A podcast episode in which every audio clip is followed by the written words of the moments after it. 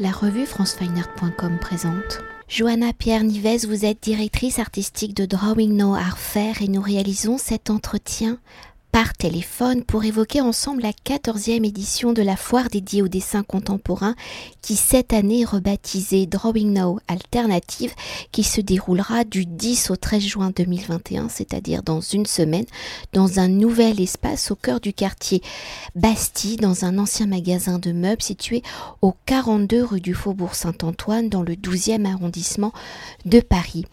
Alors en s'adaptant au contexte sanitaire actuel, la 14e édition de Drawing Now se veut. Alternative et propose une version inédite du salon du dessin contemporain où tout en gardant son ADN de défendre la diversité et la pluralité de la scène artistique pratiquant le dessin, le visiteur pourra découvrir une palette couvrant donc les 50 dernières années du dessin contemporain.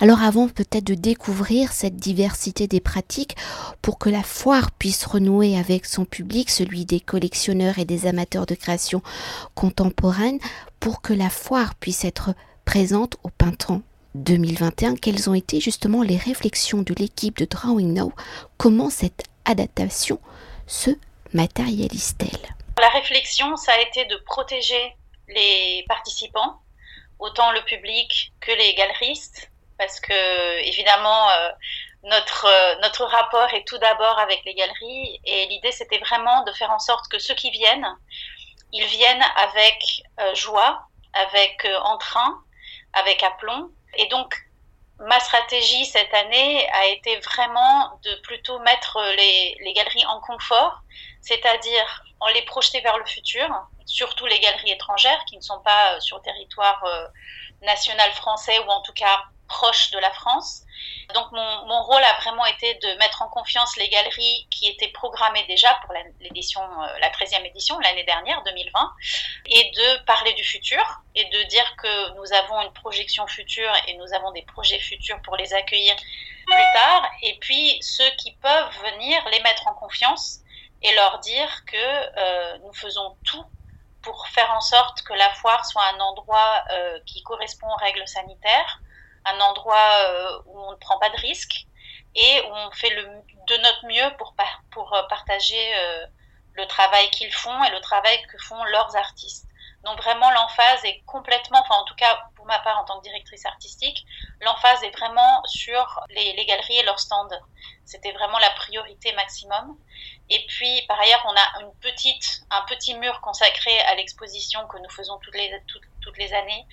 Euh, mais ce n'est pas du tout la priorité. La priorité c'est qu'il y ait des ventes, c'est que les collectionneurs et euh, les amateurs de dessin viennent et puissent se consacrer entièrement au stand des galeries. C'est ça la priorité. Et pour évoquer une des conséquences hein, de la crise sanitaire sur la scène artistique pendant les périodes de confinement, certains des artistes n'ont pas pu pratiquer leur écriture habituelle, leur médium de prédilection, soit par privation d'atelier, soit par l'interdiction de travailler en équipe au sein d'un atelier commun, où pendant plusieurs mois, de nombreux artistes n'ont eu accès qu'aux outils du dessin justement, c'est-à-dire à la feuille de papier et au crayon pour synthétiser la pratique. Alors dans la sélection des 34 galeries des artistes qu'ils représentent, est-ce que le dessin comme seul outil de création a-t-il été modifié, influencé par la scène artistique des artistes ne pratiquant pas habituellement justement le dessin et cette quatorzième édition de Drawing Now est-elle également alternative par le profil des artistes présentés, c'est-à-dire par des artistes où le dessin n'est pas forcément au cœur, au centre de leur écriture plastique? Comme vous le savez, euh, les galeries se présentent sur projet. Donc l'édition que nous avions et les galeries qui étaient acceptées euh, pour la 13e édition avaient présenté des projets spécifiques. Et ça, ça nous a posé problème parce que que faire du coup avec ces galeries qui, une fois que la foire a été annulée, ont présenté euh, ces projets online. Euh, elles ont entre-temps vendu les œuvres que ces artistes avaient fait pour, euh, pour la présentation à Drawing Now. D'autres ne l'ont pas fait, d'autres ont gardé, ont conservé ces dessins. Donc en fait, ce qu'on a fait, bon, et ça je pense qu'on peut, on peut le dire officiellement, ce qu'on a fait, c'est de permettre aux galeries soit d'apporter les projets avec lesquels elles avaient candidaté, si jamais euh, ils pouvaient être disponibles encore, ou alors faire de nouvelles propositions dans la constellation d'artistes qui nous avait été présentée. Parce qu'on est quand même une foire qui fonctionne justement sur une candidature par projet. je pense qu'on est une des seules foires en fait qui fonctionne comme ça. C'est pas la galerie qui candidate, enfin si évidemment c'est la galerie qui candidate, mais c'est aussi le projet que la galerie peut concocter avec un de ses artistes qui est présenté euh, à notre comité. Donc finalement, ce qu'on a fait, c'était de rendre possible une participation compte tenu du fait que les propositions qui nous avaient été faites pouvaient ne plus être disponibles. Et donc on a accordé une grande liberté aux galeries de faire ce qu'elles voulaient. Et d'ailleurs, les murs sont différents. On n'a pas du tout le même type de mur euh, qu'on a euh, à la foire. Donc il y a possibilité aussi d'investir les murs, il y a possibilité de faire des choses différentes parce que l'espace est différent. Donc en fait, les galeries ont une grande liberté de proposer ce qu'elles peuvent proposer euh, et puis par ailleurs, une autre chose, euh, un commentaire par rapport à ce que vous avez euh, à votre question, c'est que il y a certainement des artistes qui ont eu du mal à, créer, mais il y a aussi eu beaucoup, beaucoup, beaucoup de dessins qui a été fait pendant la pandémie et qui continuent d'être produits. Alors, une des, des, symptômes de cela le plus visible pour moi a été à Londres, Drawing Room, qui fait tous les ans une ce qu'ils appellent une biennale, mais qui en fait est une, espèce de vente aux enchères de dessins d'artistes faits sur feuille A4 pour soutenir euh, l'institution. Et euh, en parlant avec euh, Mary Doyle, la directrice de, Drawing Room, on a constaté que cette année, on avait des dessins exceptionnels d'une qualité incroyable. Il y avait beaucoup plus de dessins parce que les artistes étaient en train de créer chez eux. Et en effet, si on reconnaissait certaines œuvres et certains artistes, il y avait quand même un changement. Il y a eu, on a remarqué qu'il y avait un, un changement de données, un changement de direction. Il y a une contextualisation qui fait que les artistes sont tellement sensibles à ce qu'il y a autour d'eux. Et donc, en fait, on, a constaté que les artistes sont euh, vraiment euh, perméables à ce qui les entoure.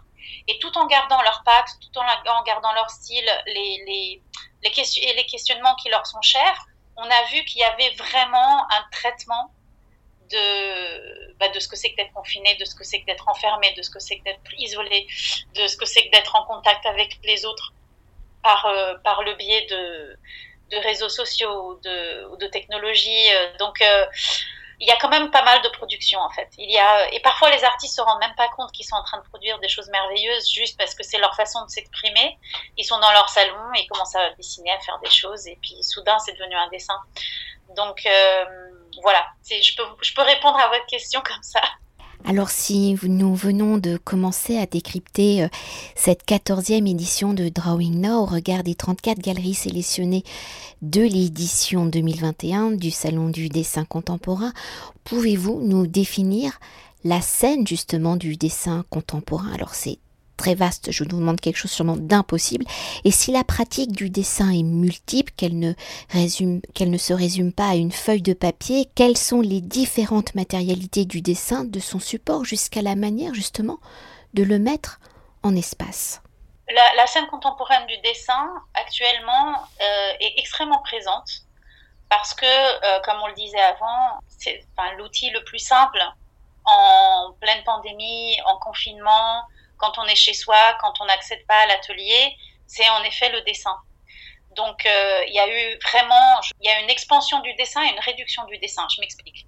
Une expansion au sens où il est plus pratiqué plus que jamais. Je pense qu'il est plus accessible que jamais. Et puis par ailleurs, il y a une réduction au sens où, en effet, un artiste qui fait du dessin euh, dans l'espace, par exemple, qui fait du dessin associé à de la sculpture, qui fait du dessin en volume, eh bien, euh, il y aura peut-être un petit peu moins de possibilités de faire ce genre de dessin quand on est enfermé chez soi, euh, quand on est euh, un petit peu déprimé, si je puis dire, euh, et qu'on fait plutôt du doodling sur une feuille qu'autre chose. C'est vrai qu'il y, y a éventuellement une réduction du dessin au, sens le plus euh, élémentaire du terme. Mais ce n'est pas vrai pour tout le monde. Il y a beaucoup d'artistes qui ont quand même eu accès à leurs ateliers. Il y a eu la Drawing Factory qui a ouvert. Il faut quand même pas oublier aussi qu'on a rendu accessible des, ateliers lors de résidences à des artistes. A des résidences qui ont continué. Donc il y a quand même eu des occasions justement pour pouvoir produire. Et donc je dirais que la scène artistique euh, du dessin, elle continue dans cette optique-là et pour les artistes qui ont pu avoir un espace, eh bien, euh, c'est un dessin qui euh, se répand sur, euh, sur le mur, qui arrive sur l'ordinateur. qui arrive avec plein de contaminations historiques. Il y a, il y a une vraie, il y a une vraie expansion aussi vers l'exploration de thématiques historiques, problématiques, d'identité, de migration, qui se font par le dessin et qui euh, se font de façon euh, entre le figuratif et l'abstrait, je trouve. Il y a vraiment beaucoup, beaucoup de, tendances actuelles du dessin qui explorent les thèmes politiques peut-être de façon moins euh, littérale, comme on pouvait le voir avant, avec des reprises de news dans le journal qui étaient copiées telles quelles, etc. Peut-être moins d'hyperréalisme et plus de, je dirais, des, des production plus hybride, en fait, où on mélange plein de styles différents et on associe le dessin aussi à d'autres éléments.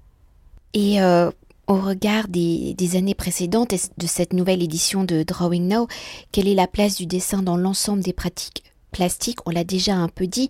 Et si on revient un peu à l'une de mes questions précédentes sur la scène artistique, le dessin prend-il ou perd-il du terrain? A priori, il en prend. Et comment voyez-vous justement l'évolution du dessin comme une œuvre autonome et non comme une étape préparatoire à une œuvre soit peinte, soit sculpturale, qu'une vision passéiste justement de la pratique du dessin?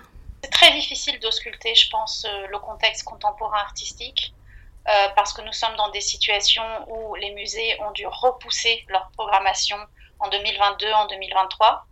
Euh, c'est très difficile de faire des visites d'atelier aussi.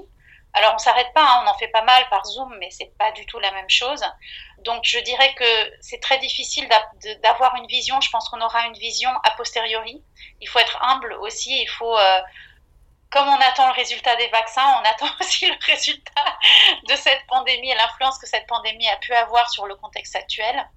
Euh, donc je, me fais un petit peu petite et j'ose dire que c'est peut-être un petit peu trop tôt pour parler d'un panorama artistique et de la façon dont il se redessine euh, actuellement.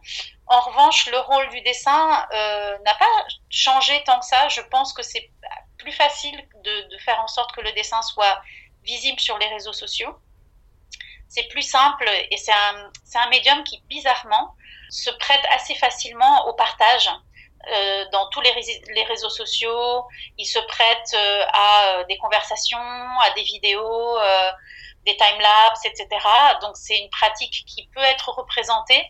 je pense qu'il y a d'autres pratiques qui en souffrent beaucoup plus, comme la vidéo par exemple. On va pas mettre une vidéo d'un artiste entière sur un réseau social et si on ne peut pas la voir dans son entièreté, est-ce qu'on a vraiment vu?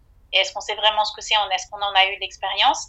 Après, ce genre de partage est aussi euh, trompeur c'est aussi un leurre, parce qu'on pense avoir vu un dessin, et puis ensuite, euh, quand on le voit en vrai, on se dit ah, c'est pas du tout la même expérience. Donc euh, rien ne remplace l'expérience de l'œuvre, même si c'est une œuvre plate sur une surface, avec, faite avec du graphite ou des crayons couleur. Donc euh, on est vraiment dans une situation, je pense, en suspens actuellement. On attend de pouvoir être en présence des œuvres. Et une chose que je constate en fait, et je pense que c'est ça le constat auquel on peut arriver, c'est que dès que les musées ouvrent, dès que les galeries ouvrent, le public accourt. Donc, euh, je pense que ça peut aussi être cette période un test au fait que les réseaux sociaux se substituent à l'expérience de l'œuvre. Et moi, en tout cas, la conclusion que je tire, c'est que pas du tout. On a vraiment besoin d'être en présence des œuvres. Les musées sont pleins dès qu'ils sont ouverts. Les galeries euh, vendent, les galeries fonctionnent.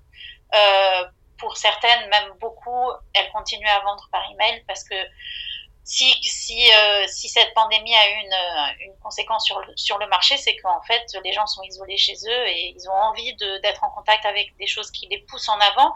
Et l'art, c'est vraiment, euh, c'est un, un, petit paquet d'énergie qui arrive chez soi. Donc, c'est un peu difficile, je pense que ça, en ce moment, de, de de comprendre quel est le rôle du dessin dans la société et est-ce que les gens ont compris que le dessin existe à part entière? Enfin, les, institutions n'ont pas changé. Donc, euh, le FRAC Picardie est là. D'ailleurs, on a entamé un nouveau partenariat avec le FRAC Picardie, dont on est extrêmement heureux. Euh, nous avons le Drawing Lab euh, à Paris et il n'y a pas tant que ça finalement d'institutions qui sont consacrées au dessin. On a la revue Roven, on a la de Drawer, deux, revues quand même euh, sur le dessin contemporain en France. Donc c'est une, euh, c'est une, euh, un secteur qui existe. C'est un secteur qui est représenté institutionnellement. Drawing Now, c'est une foire qui a extrêmement de succès. Chaque édition augmente son public. On a toujours des propositions incroyables des galeries. Donc je pense que petit à petit, on, va en avant dans le territoire conquis et on va en avant dans la conviction partagée de plus en plus que le dessin contemporain est un médium à part entière et n'est pas du tout euh, simplement un moment préparatoire qui ensuite va se dissoudre dans l'œuvre finie. Et pour conclure notre entretien, vous en avez déjà dit deux petits mots. Peut-on s'attarder justement sur l'exposition Drawing Power Children of Compost qui s'articule en deux volets, en deux lieux, donc le FRAC Picardie à Amiens, un FRAC qui est spécialisé justement en art graphique et le Drawing Lag à Paris, où pendant le temps de la foire, Drawing No en présentera donc une ébauche, une esquisse. Alors une exposition qui interroge donc la manière dont les artistes se saisissent du dessin pour représenter, agir et réfléchir sur les enjeux écologiques actuels. Alors si aujourd'hui l'écologie est un enjeu politique, quand on est un artiste utilisant le support du papier, et là je vais loin, issu d'une matière végétale, principalement donc des arbres, que cette industrie peut être polluante, quelles sont justement les préoccupations écologiques, les sujets traités par les artistes de l'exposition, et le fond et la forme sont-ils en adéquation? C'est une très très bonne question, euh, et c'est une question en fait qui a été euh, dès le départ la priorité en fait de l'exposition, à savoir, euh, et ça va vous choquer certainement, on a des artistes qui travaillent sur du plastique, on a des artistes qui travaillent avec la photo, on a des artistes qui travaillent euh, avec le papier et pas forcément fabriqués par eux ou pas forcément. Enfin bon, après tous les artistes font euh, un effort et puis de toute façon les compagnies de, papier ont été les premières à être les victimes entre guillemets si je puis dire de l'attention des écologistes et des militants pour une planète plus verte parce que ce sont des c'est une industrie extrêmement polluante donc, euh, on a euh, toutes sortes de matériaux dans l'exposition qui ne sont pas des, des matériaux euh, durables. Mon parti pris dans l'exposition, ça a été de comprendre la situation dans laquelle on est et de comprendre comment les artistes peuvent négocier ces questionnements et avec les outils qui sont à leur portée. Donc, euh, c'est pas du tout une exposition qui cherche à culpabiliser, qui cherche à donner mauvaise conscience, qui cherchent des œuvres qui sont euh, compostables et, et, produites. En fait, c'est nous qui sommes compostables. C'est ça le point de vue. C'est que nous, euh, on n'est pas essentiel sur Terre et euh, on mesure finalement notre pouvoir et le pouvoir du dessin. D'où l'idée de drawing power, donc l'énergie du dessin ou le pouvoir du dessin. Euh, les enfants du compost. Donc les enfants du compost, c'est nous. On est à la fois, comment dire, conscient des, de, des cycles de la nature, notamment par le compost, mais en même temps, on est aussi les producteurs des, euh, des, des, industries les plus polluantes et les plus destructrices de la planète. Et c'est justement entre ces deux pôles-là que se situent les artistes de l'exposition.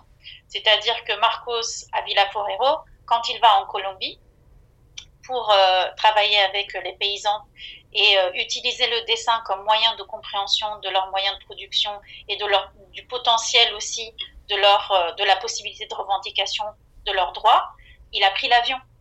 On va pas faire semblant qu'on prend pas l'avion, qu'on a, on n'a pas des iPhones. C'est pas du tout euh, parce que même si tous les artistes de l'exposition n'avaient travaillé que du papier, que avec du papier fabriqué par eux, mâché chez eux, recraché, euh, reproduit par eux, eh bien, ils ont tous des, smartphones. Donc, on va quand même pas euh, entrer dans cette culpabilisation.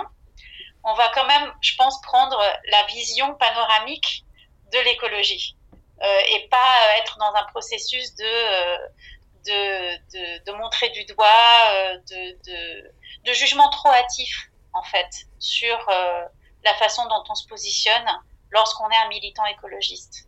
Et l'idée, c'était vraiment de montrer comment, vivant dans cette euh, réalité, j'espère, transitoire, passagère, euh, euh, complexe, on peut produire des œuvres qui nous mènent à mieux comprendre comment on utilise notre, nos ressources, quelles sont les conséquences politiques, économiques, psychologiques, sociales et nos langages et comment ça change nos langages artistiques au sein d'une prise de conscience écologique sur la planète. On peut quand même, pour totalement conclure l'entretien, s'attarder sur quelques œuvres qui seront présenté spécifiquement euh, à Drawing Now euh, Alternative et qui donnera envie, je l'espère, au public d'aller après voir les expositions donc au Drawing Lab euh, à Paris et au FRAC Picardie, donc à Amiens. Alors merci de cette question, c'est vrai que c'est important d'en parler. alors, pour bien célébrer ce nouveau partenariat avec le FRAC Picardie, euh, ce qu'on a fait, c'est qu'on a puisé dans la collection du FRAC des œuvres qui font un peu écho à ces questionnements-là dont je viens de parler, donc des questionnements écologiques, la prise de conscience euh, du rapport entre l'humain et le non-humain. Euh, et donc, euh, ce qu'on fait à Drawing Now Alternative, c'est justement partager euh, avec le public les œuvres du FRAC Picardie. Donc ce seront uniquement les œuvres qui sont issues de la collection qui seront présentées. Alors on a Yazid Oulab, Penone, on a quand même deux noms, je pense, qui sont vraiment les précurseurs, je pense, de l'utilisation du dessin comme un moyen de prise de conscience de notre euh, rapport avec la nature, qui sont euh, Giuseppe Pennone et Wolfgang Leib. Donc on a ces deux artistes. Et puis à côté de cela, euh, nous avons Yazidoula, par exemple. Et puis, et ça j'en suis très très fière aussi, nous avons trouvé dans la collection du Frac Picardie une série qui s'appelle la série verte de 22 dessins de trois artistes de Papouasie-Nouvelle-Guinée de la tribu Kwama.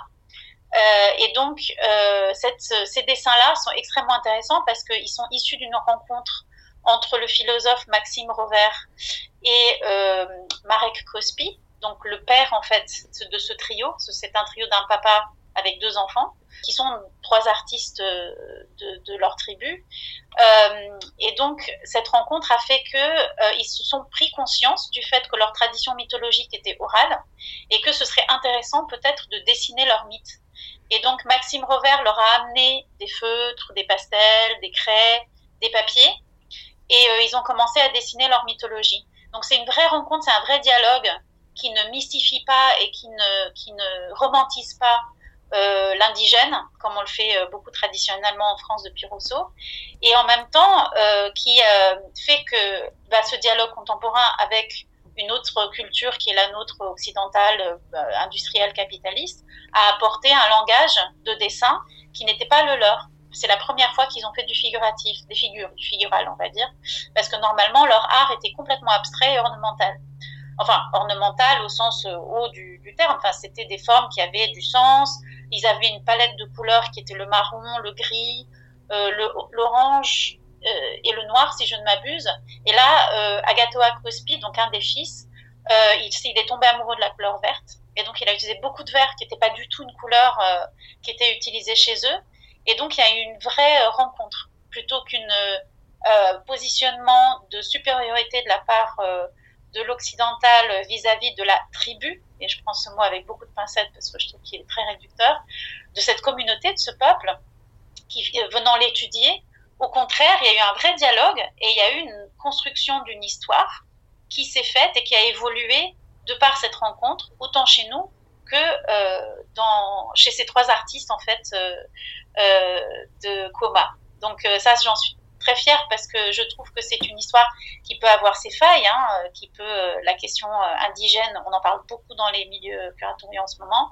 Comment on a beaucoup vampirisé, utilisé, manipulé l'art indigène euh, depuis le modernisme. Hein. Le modernisme s'est fait sur le dos de l'art africain. Et, euh, et, comment finalement on n'est pas du tout dans un dialogue, mais on est dans, euh, dans une appropriation. Et finalement ici il y a une vraie rencontre. Après on peut critiquer, on peut dire ah mais bon il y a eu une altération de cette histoire, de cette communauté. On est venu et mais justement c'est ça les rencontres, c'est ça l'histoire en fait. L'histoire c'est des dialogues qui se font et des langages qui s'échangent. Euh, donc voilà, je trouve cette histoire, on est en contact avec Maxime Robert, j'espère qu'il puisse euh, euh, faire un talk avec nous, nous raconter cette expérience. Donc voilà, enfin c'est, et ça fait partie, ces, ces, dessins communs, ils font partie de la collection du FRAC et ils sont ici aussi au Quai Branly. Et je trouve ça très intéressant parce qu'au Quai Branly, c'est plutôt des spécimens ethnologiques et au FRAC, ils sont des dessins contemporains. Merci beaucoup. Merci à vous. Cet entretien a été réalisé par franceweiner.com.